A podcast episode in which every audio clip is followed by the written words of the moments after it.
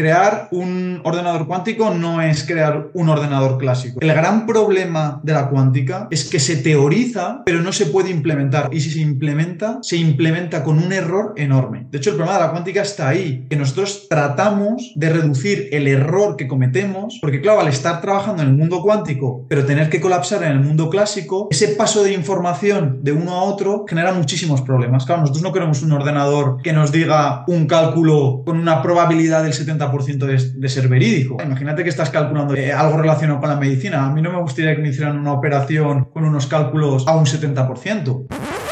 A veces me preguntan por qué no hablo tanto de Bitcoin como lo hacía antes y yo creo que si entiendes el concepto de multipotencial se explica solo, ya sabes la respuesta. Básicamente porque un multipotencial no puede permitirse el lujo de soñar, de volverse especialista, de no pensar en nada más que esto, en ese único tema, porque quiere moverse a otros temas. En mi caso, pues será temas de salud, a temas de mentalidad, temas de mejora personal, de productividad, de estilo de vida, lo que sea. Y en el tema del Bitcoin lo dejé ya muy solidificado. Entendí, llegué a la conclusión de por qué Bitcoin es el único activo al que quiero tener ahorros, al que quiero tener invertido. Entonces, claro, es lógico que no vaya publicando episodios que únicamente me repetiría. De hecho, hay montones de podcasts, ¿no? Digo necesariamente de Bitcoin, pero también de otros temas que, claro, como son especialistas de una cosa, terminan repitiendo lo mismo pero con otras palabras, ¿no? A lo mejor hacen el mismo episodio que 100 episodios atrás porque tienen nueva audiencia y entonces aprovechan para reciclar cierto contenido. Pero yo no acostumbro a hacer esto, aunque de vez en cuando remasterizo algún episodio si quiero introducir nueva información, no para repetir siempre lo mismo. La pregunta que intentábamos responder hoy y que ha quedado muy bien respondida es qué pasa con la computación cuántica? Esta es una de las preguntas que se termina haciendo con Bitcoin. Digo se termina cuando ya se han preguntado montones de otras preguntas y cuando le ha respondido con datos y con sentido común de por qué Bitcoin es el único activo ganador que puede haber, porque es el dinero de verdad en comparación a con el dinero fiduciario que estamos utilizando ahora. Entonces ya cuando esa persona dice, vale, mm, ¿y la cuántica?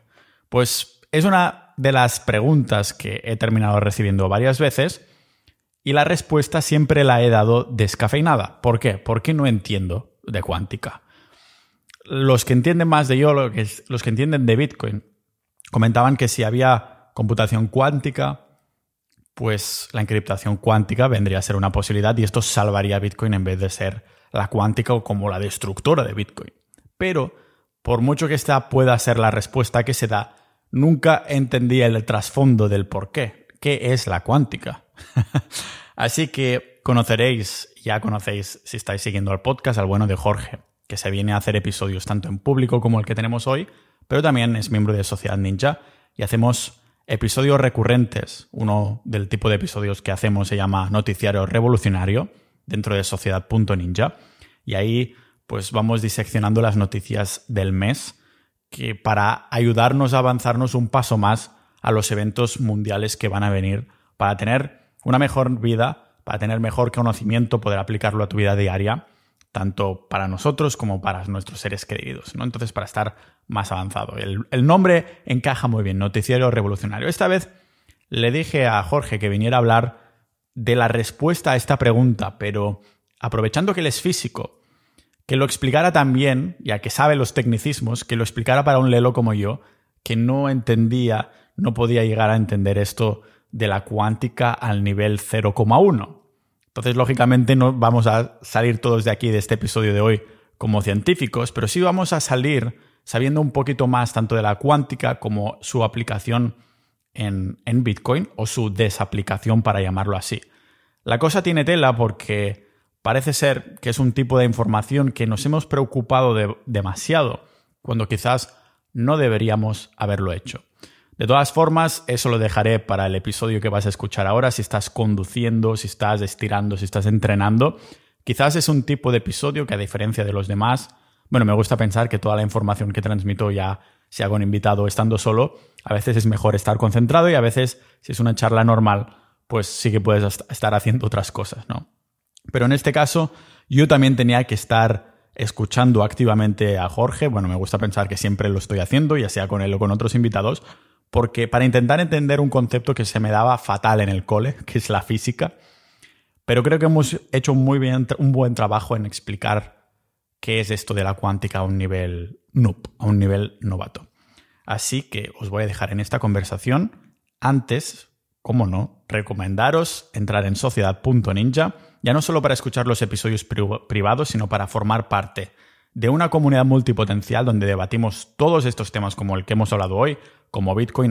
Hay un mucho porcentaje de, los miembros de los ninjas de la vida en sociedad.ninja, amantes de la cripto, también muchos emprendedores, también muchos carnistas que siguen la dieta carnívora, muchos amantes del fitness, realmente son personas que encajan conmigo perfectamente y es uno de los activos mayores que, he, podido, que he podido crear. No solo para, porque estás dando soporte, por lo menos de lo que cuesta una cena al mes, al podcast, sino también para formar parte de una comunidad que, como decimos, somos los otros. Esos, los otros, esos, pues somos nosotros. Y si somos la media de las personas con las que interactuamos más, imagínate cómo va a subir tu media interactuando con más de estos mil ninjas de la vida, con canales muy activos y que, como no, dan soporte económico a que podamos seguir siendo libres e independientes en este podcast sin ser patrocinados por nadie más que nosotros y así poder elegir las temáticas y poder permitirnos ser impolíticamente correctos o no ser políticamente correctos para ser asertivos en lo que decimos. Así que muchísimas gracias a todos los miembros actuales, a ti también, futuro ninja de la vida, y sobre todo a Jorge, que nos ha dejado con esta conversación que ha tenido conmigo y con vosotros que estáis escuchando desde casa o desde el coche o desde el gimnasio o desde donde sea. Así que sin haceros esperar más, bienvenidos a otro podcast multipotencial de Pau Ninja.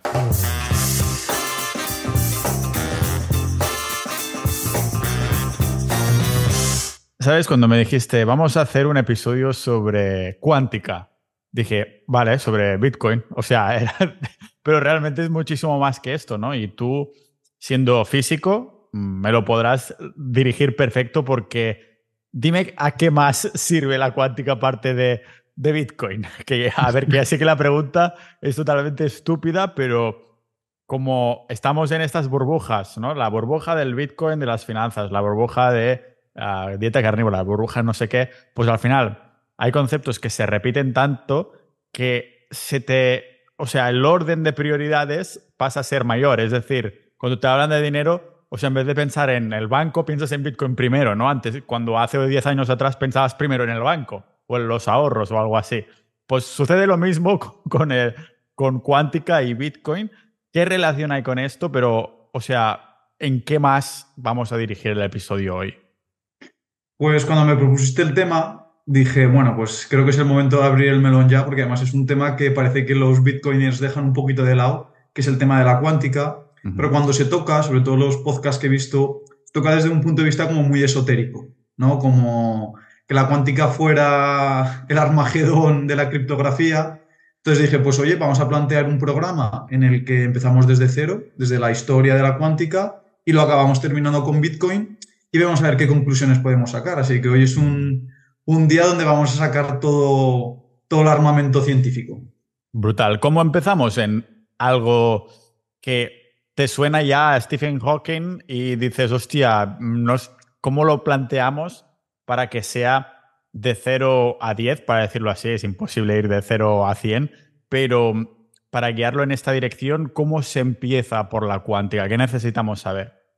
Claro, ese es el gran problema, ¿no? ¿Desde dónde tienes que partir para poder explicar todas las bases? Nosotros vamos a partir desde lo que sería principios del siglo XX finales del 19, porque si no nos tendríamos que ir a los griegos. De hecho, algunos griegos ya tenían ciertas intuiciones de, este tema, entonces, para el siglo XIX, finales, principios del 20, se pensaba que ya la física estaba totalmente descubierta. O sea, que ya estaba todo hecho, ya sabemos que el ser humano tiende a sobrevalorar sus capacidades. Es lo que pensamos ahora también, o sea, ya pensamos que somos la última civilización, que ya está el conocimiento, hasta aquí hemos llegado, ¿no? O sea, bueno, ahora inteligencia artificial, bueno, ya está, aquí ya se termina todo, o sea, y si todas las otras civilizaciones han colapsado, mm, es un poco arrogante pensar que, pero bueno, y pensar que sabemos claro que sabemos más que antes, pero joder, como si no hubiera nada más que descubrir, ¿no? Perdona, que te he cortado ahí. Eso es, no, no, es que es un, es un buen inciso porque muchas veces abrimos campos como el de la cuántica y no nos damos cuenta de que al abrir estos campos estamos cerrando otras muchas posibilidades de, que ya esos campos están totalmente obsoletos y, más en este, en este mundo de la ciencia que avanza. Vamos a hablar de la ciencia no propagandística. O sea, no, aquí no traemos los famosos expertos o científicos, sino aquí vamos a tratar la ciencia pues como, como un estudio de la naturaleza y, vamos a recorrerla para ver pues eso, en qué punto estamos y desde qué punto venimos. Entonces, siguiendo un poquito con lo anterior, nos encontramos a principios del siglo XX donde ya pensábamos pues, que la, la teoría del electromagnetismo, la, termodinámica, completaban todas, todas las leyes fundamentales. Algunos físicos empiezan a realizar ciertos experimentos y se dan cuenta que nuestra intuición respecto a ciertos temas empieza a fallar. Y ya sabemos que el ser humano, cuando abre algunas, algunos cajones que no le gusta, tiende a cerrarlos, tiende a decir, no, por aquí no, que, que se me abren muchos monstruos. Entonces, estos experimentos, para que la gente se ponga un poquito al día tienen que ver con el cuerpo negro de Planck, el efecto fotoeléctrico, el efecto Compton, sobre todo temas que, que trascendían lo que es la naturaleza de la luz y sobre todo más que la naturaleza de la luz, cómo interfería esta con los demás fenómenos físicos. Entonces, ya nos empezamos a dar cuenta que, que las cosas no funcionan como nos creemos y muchos dirán, pero esto qué tiene que ver con Bitcoin, esto qué tiene que ver con lo que venimos a tratar hoy, pues no os preocupéis que a medida que vayamos avanzando iremos viendo qué tiene que ver esto con Bitcoin, que tiene mucho que ver además. Además lo vamos a plantear desde un punto de vista totalmente novato. Yo no, no es que me vaya a hacer el tonto, sino que realmente soy tonto en el tema de la, de la física y la química. Es de lo que más odiaba en el cole y lógicamente es ese pez que se muerde la cola. Como más lo odias y menos te gusta, menos tiempo le dedicas, lo que hace que aprendas menos, lo que hace que lo odies más porque no sabes de y no puedes seguir, ¿no? Entonces, yo te iré preguntando, haré como que lo pregunto para los oyentes que no lo saben, pero en verdad lo estoy preguntando por mí. Así que, por ejemplo, todos estos conceptos que has mencionado ya, la teorización del cuerpo negro de Planck, el efecto fotoeléctrico, efecto de Compton, ni puta idea de qué es todo eso.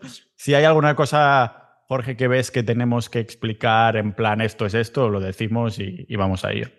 Sí, he puesto algunas gráficas que lo, que lo muestran bastante bien. Básicamente son experimentos en los que los físicos teorizaban el comportamiento que tendría que tener, por ejemplo, la luz y se daban cuenta que a medida que realizaban experimentos, pues la intuición teórica no cuadraba. Al igual que el efecto Compton, pues el efecto Compton es básicamente lanzar un fotón contra un electrón estos dos chocan y se tendría que producir un fenómeno y nos damos cuenta eh, en la práctica que no, que no funciona. Entonces, como siempre se dice, ¿no? el dato mata al relato. Si tu experimento te está mostrando evidencia de que tu teoría no está funcionando, o cambias tu teoría o la empiezas desde cero. Y básicamente es lo que pasó, que en 1900 Planck ya empieza a darse cuenta de que la energía, tal y como la conocemos nosotros, pues la tenemos que reescribir y la tienen que reescribir de tal forma que cuántica viene del latín quant, que viene a significar que las partículas, los fotones, no pueden tomar cualquier valor de energía posible, sino que vienen paquetes de energía. Es como si una persona cuando naciera no pudiera medir, medir cada altura, sino que o mide 1,70 o 1,75 o 1,80, sino que no hay valores intermedios de energía, por así decirlo. Vale, entonces, quantum, de, ¿qué significa? ¿Cuál es la traducción? Quantum viene del latín que es cuanto, que es cantidad. Es ah, como, es una forma de, decir paquete. Es, También se utiliza mucho la palabra paquete, paquete de energía. Es decir, es lo que decimos, ¿no? Si tú vas a medir, solo puedes medir o 1,70 o 1,80. No te puedes quedar en un valor intermedio de 1,72. Entonces, claro, eso rompe toda nuestra intuición respecto a la física y decir, pero esto cómo puede ser, pues eso, a medida que van indagando un poquito más y se van realizando experimentos, se dan cuenta que muchas concepciones que nosotros teníamos del mundo clásico, porque claro, esto rompe un poco lo que son las leyes clásicas de Newton. A medida que vamos mirando más abajo, es decir, partículas más pequeñas, lo que son electrones, y más allá, lo que son quarks, nos damos cuenta que esto no, no tiene evidencia de que podamos describir su naturaleza vía las leyes de Newton. Tenemos que tener en cuenta que nosotros hasta ese momento todo lo describíamos vía leyes de Newton y para nosotros todo se movía como si fueran planetas o cuerpos masivos. A medida que vamos acercándonos al microscopio, esto no funciona. Entonces, claro, nos tenemos que plantar, ¿qué hacemos ahora? Pues lo que hacemos es describir la física cuántica vía una nueva ley natural, pues eso, que ya empieza a ser un poquito más esotérico. Sí que es cierto que la cuántica tiene ese enigma oscuro de esotérico, las cosas están pasando aquí, nadie entiende por qué, pero la cuántica está perfectamente descrita y es una ley que a día de hoy se comporta bastante bien y la utilizamos en cosas del día a día. Y eso como, es decir, se empieza como a descubrir poco a poco, ¿hay algún tipo de experimento o alguna persona que diga, Buah, pues aquí en este año eso revienta o fue un sucesos uno tras de otro desencadenados que al final dijiste, hostia, pues aquí eso es lo que conocemos como cuántica. Es decir, supongo que la pregunta va orientada más a cuándo sale la cuántica como tal, ¿no? Porque por lo que has descrito, hay pequeños descubrimientos que ponen en duda lo que se sabía hacia ahora, pero ¿en qué momento dicen, ah, pues vamos a llamarlo cuántica y a partir de ahora pues será un estudio diferente que reniega de lo que sabíamos hasta entonces? Es difícil poner una fecha, pero tú lo has explicado muy bien. Es como que en distintas partes del mundo, distintos físicos se empiezan a dar cuenta que el formalismo que teníamos anteriormente no cuadra. Entonces, sí que es cierto que Planck, cuando propone lo que es la ley del cuerpo negro, lo que es el cuerpo negro, ya empieza a haber evidencias de que todo lo que tenga que ver con, partículas de luz no funciona como si fueran partículas eh, masivas, como si fuera una pelota a la que tú le pegas una patada. Y a partir de ahí, Einstein, que por cierto fue una de las personas que más se opuso a la cuántica, fue una de las personas que además más, más avances hizo en favor de la cuántica, justo intentando desmentirla, que es lo curioso. Entonces, en torno a 1907, 1910, es ahí donde ya se empiezan a explicar estos fenómenos como el efecto Compton, sí que ese es más del, año 20, pero 1910, 1920 es cuando ya empezamos a decir, tenemos que empezar a buscar un nuevo formalismo que lo explique. Entonces, no nos vamos a meter en ese nuevo formalismo, pero para que la gente lo ponga así un poco históricamente, todo lo que viene a ser desde 1920 hasta 1950-60 es cuando ese formalismo se crea. Y ya digo que ese formalismo está perfectamente descrito y por ahora funciona bien. Dentro de unos años veremos a ver, porque es lo que hemos dicho antes. Igual lo que hoy creemos que funciona bien, dentro de 20 años se desmiente y tenemos que buscar un nuevo formalismo. Cuando decimos cuántica, a algunas personas, incluso antes de decir, ah, pues Bitcoin, ah, porque piensan en supercomputadoras, superordenadores, los primeros ordenadores ocupaban como salas, habitaciones enteras para hacer una maldita maldito cálculo que ahora podemos hacer con el iPhone en nuestro bolsillo, que llevamos ahí más tecnología que lo que se necesitó, se dice, para mandar el hombre a la luna, ¿no? Entonces, de ahí hemos pasado a los portátiles, esto que estamos hablando tú y yo, entre ordenadores, entre smartphones, y pero aún así todo el mundo habla de, bueno, mm, con la computación cuántica, cuando tengas ordenadores cuánticos, uff, Bitcoin se va a la mierda, podrás hacer esto, podrás hacer lo otro. ¿Qué es exactamente esto de la computación cuántica y por qué se le pone tanto peso? Se le, se le pone mucho peso porque ya sabemos, primero, que los titulares generan mucho dinero, entonces hay que poner titulares, además que hagan entrar a las personas en pánico. Y segundo, lo que desconocemos nos crea mucho miedo y estas palabras así tan, eh, magníficas como cuántica, supercomputación, pues siempre crean mucho, mucho revuelo. Eh, la computación cuántica no es ni de lejos lo que nos pensamos que es. De hecho, para, antes de llegar a la computación cuántica, vamos a describir un poquito la computación clásica, que es la que utilizamos a día de hoy, y se supone que es el rival de la cuántica, pero ya vamos a ver que no son rivales. Eh, y a la naturaleza clásica de las partículas, nosotros podemos describir sistemas mediante los famosos bits, unos y ceros, ¿no? Entonces, un bit puede ser perfectamente un condensador que se carga y se descarga. Cuando está cargado puede darnos como resultado un 1 y cuando se descarga un 0. Nosotros con eso creamos las puertas lógicas que nos permiten hacer operaciones de suma, de resta, de multiplicación y a partir de ahí crear todos los sistemas clásicos que conocemos.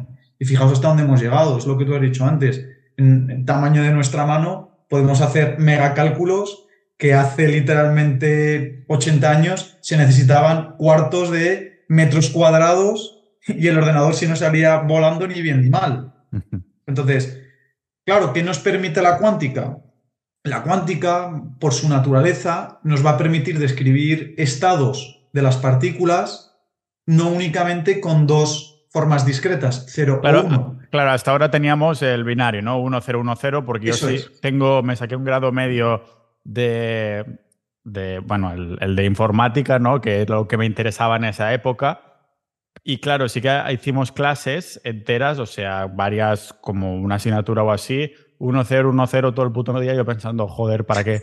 Yo me apuntaba aquí para estar en el ordenador a hacer cosas chulas y estoy aquí con 1-0, 1-0. Pensaba que me había escapado ya de, de, del infierno este, pero resulta que, aquí estamos. Entonces, ¿la cuántica se va de los unos y los ceros?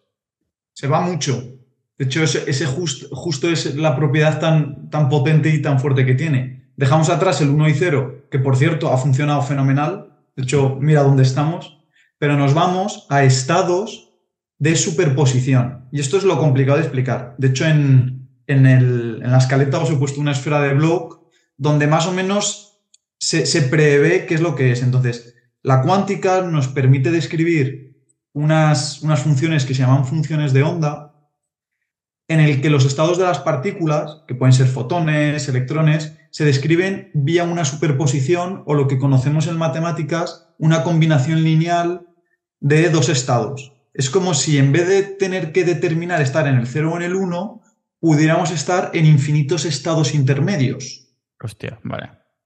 Claro, eso es muy potente. ¿Por qué? Pues porque al no estar únicamente en 0 o en 1, claro, vamos a poder tener muchas situaciones intermedias que nos van a permitir codificar muchísima más información. O sea, no es que nos permitan codificar mucha más información, sino que el hecho de que una partícula se pueda describir mediante muchos más estados, claro, nos va a permitir muchísima más precisión. Esto es como, como los píxeles, claro, no es lo mismo formar la imagen de tu cara con cuatro píxeles que con cuatro mil que con cuatro millones. Cuantos más píxeles, más precisiones tenemos, ¿no?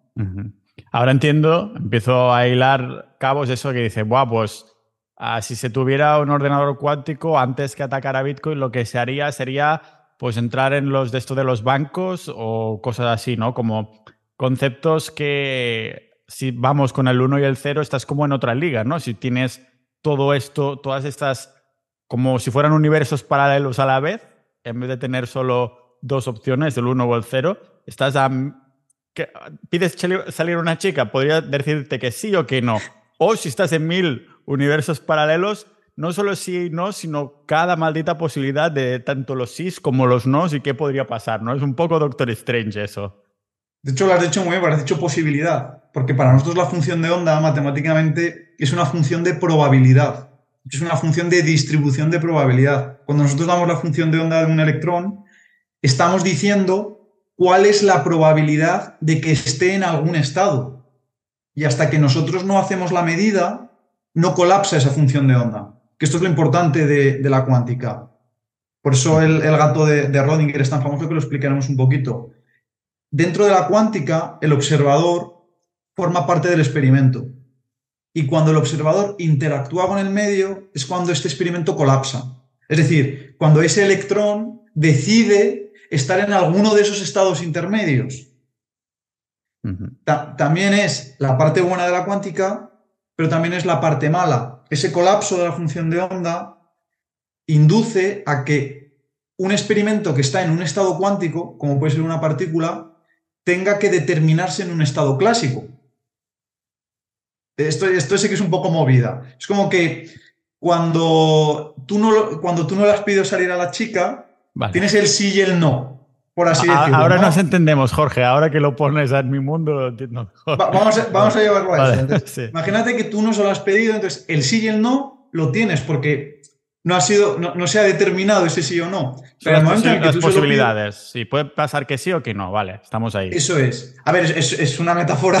Ya, se entiende que es una metáfora. No creo que usemos ordenadores cuánticos para pedir. Bueno, quién sabe, pero de momento bueno. segui seguimos con la metáfora para gente uh, cazurros como yo podamos entender cosas así. No te creas que este tipo de cosas, de hecho, Feynman, que es uno de los científicos que llevó a cabo eh, avances importantes dentro de esto, decía que el que dice entender la cuántica es que no la entiende. La cuántica no, se llega a entender, sino que se describe. Nosotros describimos lo que vemos e intentamos tirar con eso. Entonces, es como que cuando tú le pides salir a la chica, eso ya colapsa. Y al colapsar, ha tenido que elegir estar en uno de esos dos estados. En el caso de que te diga sí o no, pues sería un sí o no, un 1 o un 0. Cuando estamos con una partícula, pues podría ser estar en una posición con una velocidad o, estar en otra posición con otra velocidad. Claro, ese paso de esa superposición de estados a estar en un estado crea problemas. Y eso es lo que se llama de coherencia cuántica.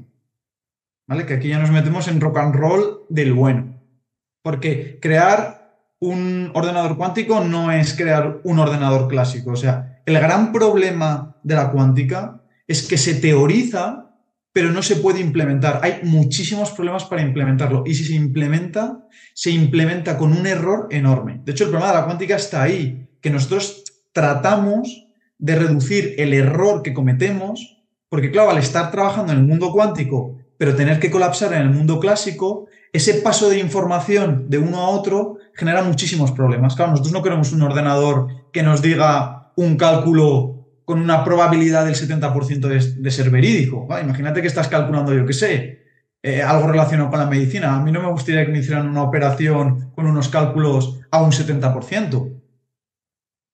Claro, entonces el reto es poder hacer un ordenador. Se pueden hacer ahora ordenadores cuánticos, pero que no dan al 100% o que solo dan el, 10% o algo por el estilo. ¿O es que sí, ya se están haciendo, pero el reto es llegar a que salga un 100% entonces? El reto es que las condiciones que requiere un ordenador cuántico, primero son temperaturas muy bajas y eso da problemas. Temperaturas bajas. Sí, temperaturas muy bajas, prácticamente del cero absoluto. Pero es que, claro, yo, yo pensaría que un ordenador de estos pues, se pondría a mil grados para funcionar. Es cuando piensas en cualquier aparato electrónico, hostia, se está calentando, ¿no? mala señal. O sea que, ¿cómo, ¿cómo funciona eso? Tiene que estar como eh, haciendo un Winghoff, tiene que estar ahí en exposición al frío o qué? Me parece a mí que Winhoff, si lo pones a esa temperatura, no hay más Winhoff. Eh, no, no. Tú piensas que al final, como un ordenador cuántico, no es un ordenador como el que tenemos en mente de toda la o sea, claro, eh, eh, tengo que cambiar el paradigma con esto porque, porque tiene el nombre ordenador y claro, me imagino ya un ordenador, pues se, tendría que decir máquina cuántica en vez de ordenador cuántico, ¿no? Yo es que una máquina cuántica no deja de ser un sistema de partículas, un sistema de 15 partículas que tú tienes controladas y para tener controladas necesitas tener mucho frío. Es decir, el frío nosotros lo asociamos a una baja energía y una baja energía es un mayor control sobre esas partículas. No control de que las tengas en una posición, sino control de estados de esas partículas. Vale. Ya hemos comentado que, que justo muchas veces la parte buena de la cuántica también es su espada de Damocles. Es decir, es la parte mala. La parte buena de tener muchos estados y hasta que no los estudias no colapsan, es que cuando colapsan, volver hacia atrás cuesta mucho. Es decir, cuando colapsas y obtienes esa información, no puedes volver atrás. Ese es un gran problema que tiene la cuántica. Y la de coherencia justo va con eso, en que cuando colapsa la onda o el estado que tiene la onda es un problema, porque no sabemos volver atrás, no sabemos el sistema de dónde venía, eso es un problema porque no tienes determinismo.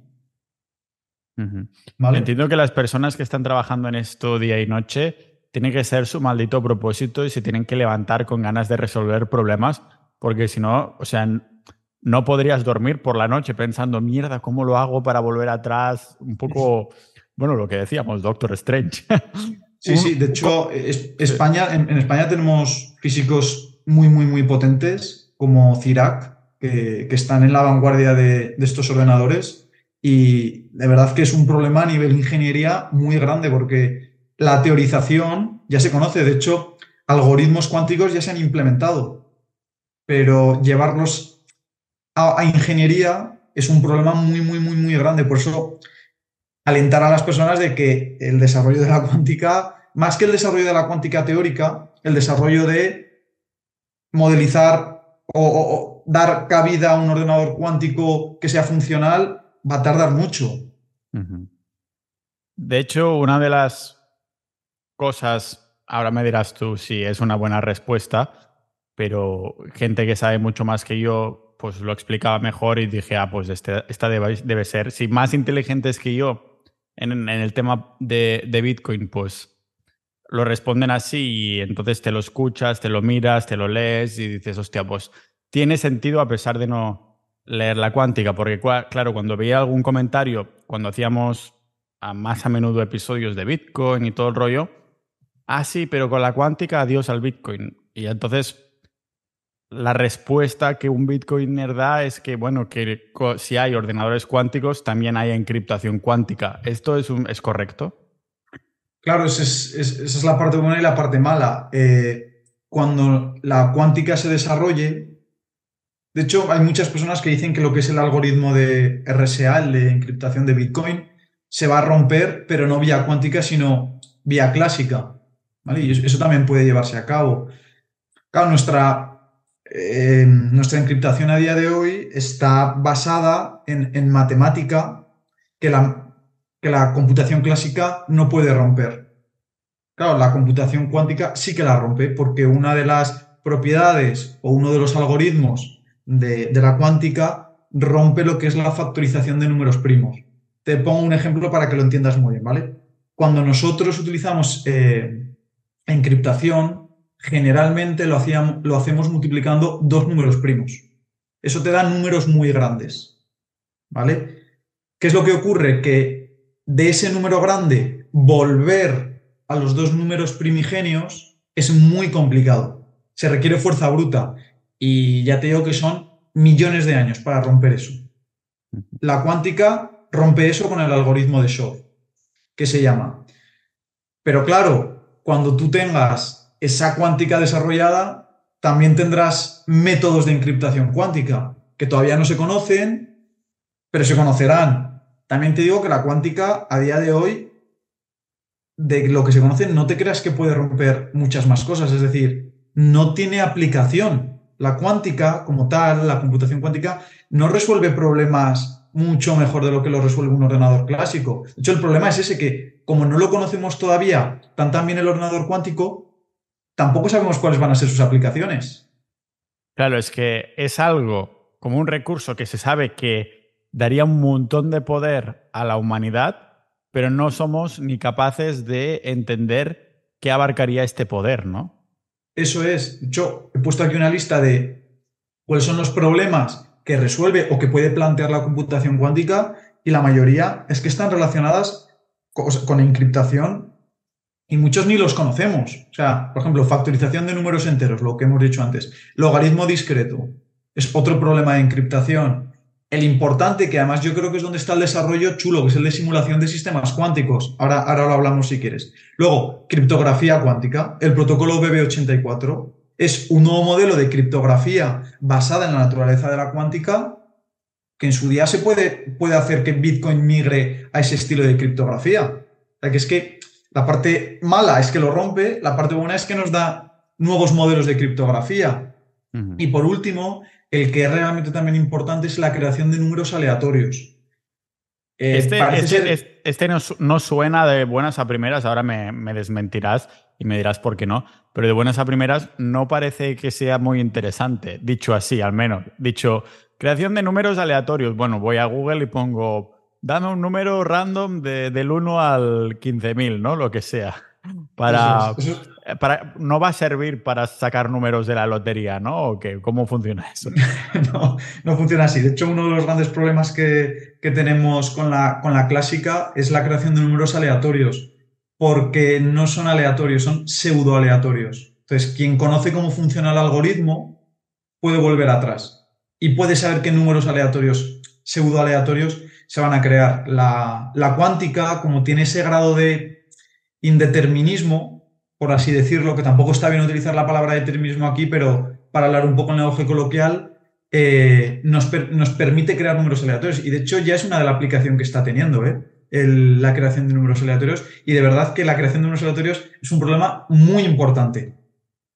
Muy importante, porque nos permite crear experimentos, sobre todo de simulación, sin que haya un sesgo un sesgo de la semilla. La semilla es el número inicial que se tiene que utilizar.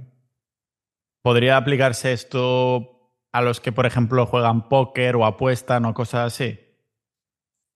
Ahí ya sí que me pillas un poco porque tampoco te sabría decir eh, qué aplicaciones para el mundo, para los mundanos podría tener esto, pero en criptografía la creación de números aleatorios es importante. Si no piensa cuando nosotros creamos las palabras semilla.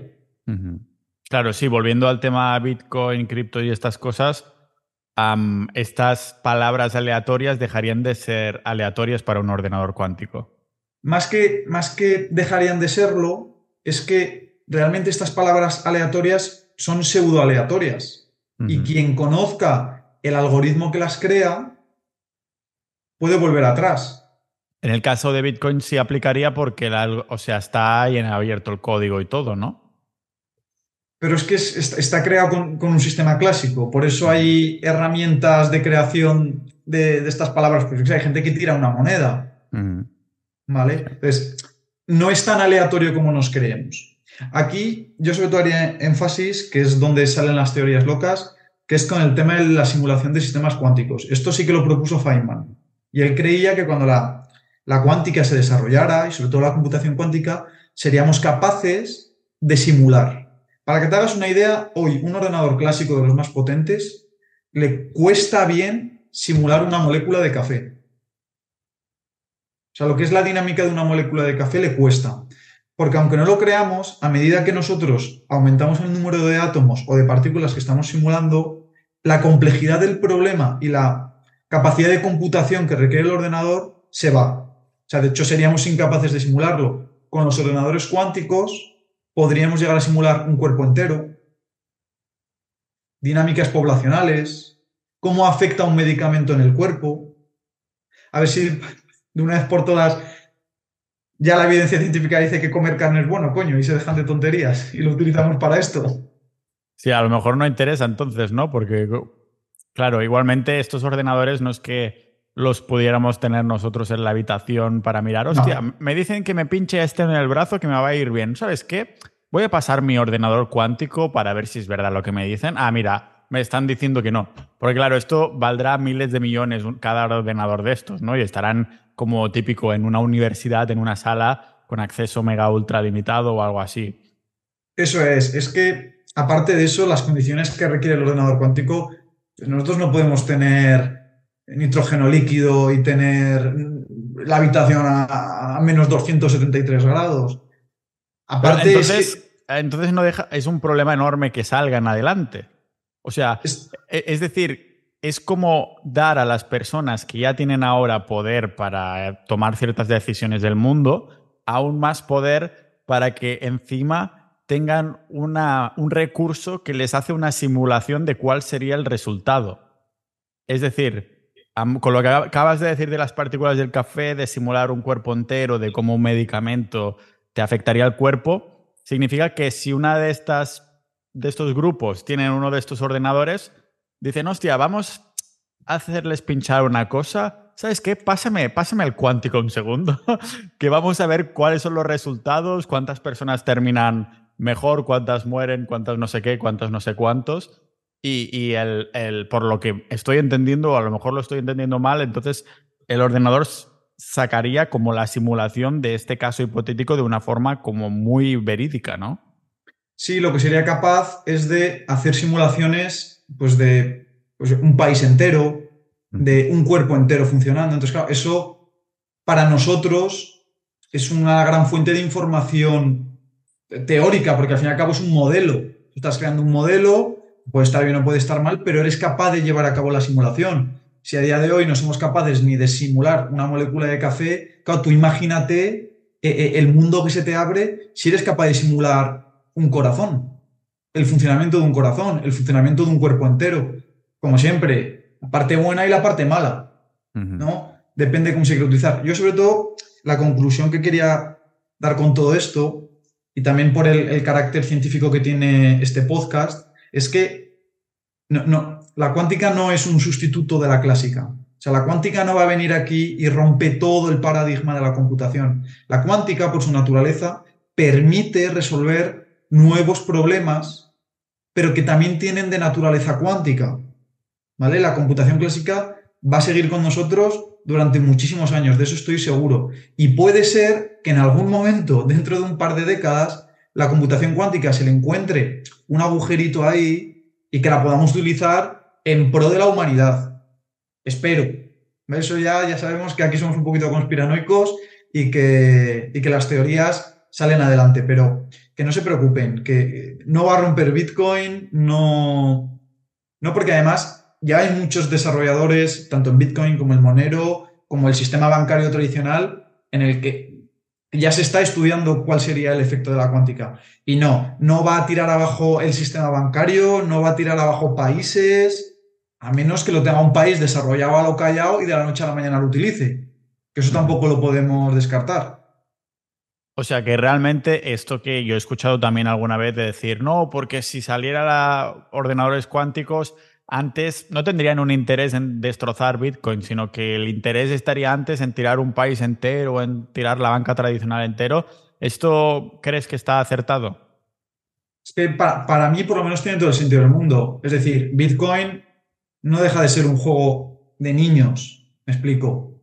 Bitcoin no, no es ni un mero porcentaje de lo que significaría un país como China, un país como Estados Unidos, en cuanto a capital, a PIB, la cuántica, si hay un país que la ha desarrollado y que ya tiene capacidad sobre ella, eh, ¿tiene sentido que lo primero que haga sea tirar Bitcoin abajo? Bueno, pues no.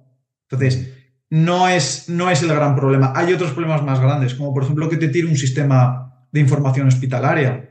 Eh, el día que un país tire el sistema, pues eso, de, de base de datos de hospitales, es que manda a tomar por culo un país. Más arma que eso no hay. Sí, claro. Y de todas formas, entonces eso, por lo que entiendo, daría tiempo a mirar esta encriptación cuántica en cuanto a, Bitcoin o algo así. Pero claro, supongo que no tampoco. Ahora me, me retracto de lo que acabo de decir porque no tendríamos igualmente acceso a estas a estos ordenadores o a estos recursos, ¿no? O sea, no quiere decir, o sea, si una institución, si un país, si un grupo sale con un ordenador cuántico, no quiere decir que de pronto los bitcoiners ahora puedan acceder a algo así. Lo, que sí es verdad que ocurre en la Tierra es que cuando alguien inventa algo, de pronto en un año, cinco más lo inventan al mismo, casi al mismo tiempo en distintas partes del mundo o así, pero igualmente no sé cómo ves esta especulación, esta hipótesis, porque no sé. Es complicado. Mm. Siempre se dice pues, que China está muy avanzado en este tema, pero ya sabemos cómo es China respecto a esto. Es un país muy hermético, la información puede estar muy, muy manipulada. Yo sinceramente creo que somos ciertamente tecno-optimistas respecto a muchos temas relacionados con la ciencia y con la tecnología. Desde el punto de vista, yo como persona que se ha formado en ese ámbito, los desarrollos en, todos estos campos llevan muchísimos años y no, un desarrollo no, no es de la noche a la mañana resuelvo el problema y ya mañana tengo actuación.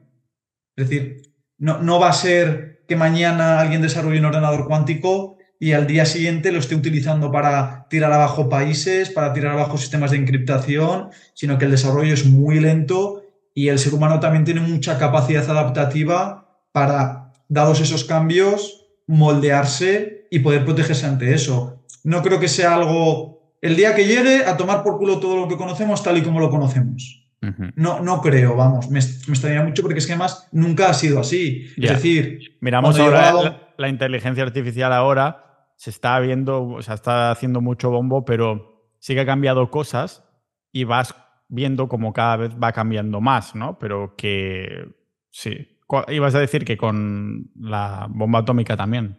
Bueno, iba a decir que con la llegada de las bombillas, eh, la gente no dejó de utilizar. A ver, es, es, una comparación un poco burda, pero con la llegada de las bombillas, la gente de, la noche a la mañana no dejó de usar las velas. ¿Vale? Es lo que comentamos. El ser humano tiene un tiempo de adaptación y con estas tecnologías tan, tan avanzadas, es que no va a ser que Estados Unidos desarrolle un ordenador cuántico y mañana tú y yo tengamos tres ordenadores cuánticos en nuestra casa y empezamos a tirar abajo Monero. ¿Sabes? No, no, va a funcionar así, nunca ha funcionado así y menos va a ser ahora. Entonces, ¿hay desarrollo con la cuántica? Sí, yo creo que si hablaras, si trajéramos una persona que está muy metida dentro de este mundo, nos pondría los pies en la tierra y nos diría, vamos mucho más retrasados, bueno, más que retrasados, el avance es mucho más lento de lo que nos creemos. Y uno de los grandes problemas que existe en física, y te lo dirá cualquier físico que trabaje en ello, es que hay un desacoplamiento entre lo que es la teoría y lo que es la puesta en práctica, que eso lleva años. hay mucho más teoría desarrollada que práctica, ¿no? Muchísima más. Muchísimos algoritmos de, de cuántica han sido teorizados en los años 1994 y 1996 e implementados como tal en un ordenador cuántico no se han implementado porque no hay. Entonces, eso es algo, esos, esos programas teóricamente llevan muchos años desarrollados, pero claro, el algoritmo de Shor está demostrado que con un ordenador cuántico se va a poder llevar a cabo. Creo que el algoritmo de Shor es de 1994. El de Shor es, es el de la ruptura de la factorización de los números. Ah, el de que tú cojas, por ejemplo, cuando tú pagas con la tarjeta por internet, el PIN se multiplica por dos números primos muy grandes, se lleva al receptor, ¿vale? Él tiene los dos números primos y sabe cuál es el, el inicial. Si una persona lo coge de por medio, tiene un problema porque tiene que estar probando muchísimos números y es una locura. Shor lo que hace es romperlo. Es decir, es capaz de, saber de qué dos números primos vienes en cuestión de segundos. Ese algoritmo se, ha teorizado ya desde hace años. Nadie lo tiene. O sea, nadie, es capaz a día de hoy de coger un número grande eh, que ha sido multiplicado antes por dos y romperlo. Entonces, tampoco nos volvamos locos y pensemos que esto es el, armagedón de, la, física. O sea, esto va muy lento y no va a venir y va a romper Bitcoin de la noche a la mañana. Y también te digo, es lo que hemos comentado, en el momento en el que esto se lleve a cabo, tenemos nuevos modelos de encriptación. Entonces, Bitcoin tiene otros puntos flojos que no creo que la cuántica sea su mayor problema. Podría ser que cuando se implemente esta computación cuántica y sepamos que existe y que se puede utilizar, haya pasado ya tanto tiempo que el sistema monetario actual está colapsado y estamos utilizando Bitcoin y Monero como oro y plata. Pues podría ser, esto es lo de siempre, ¿no? Cuando te señalan el bosque te quedas mirando el dedo. Pues igual estamos viendo los problemas más pequeños y nos tenemos que enfrentar a otros problemas que los tenemos más, más cerca. Eh, siempre atacan a Bitcoin en este sentido. ¿Sabes por qué? ¿Sabes por qué? Porque como somos capaces de responder en cada maldita pregunta y que no puedan contestar con otra pregunta, ya, pero ¿y esto qué? No, no, esta es la respuesta, esta es la respuesta, son datos, no son mis opiniones, son estos datos.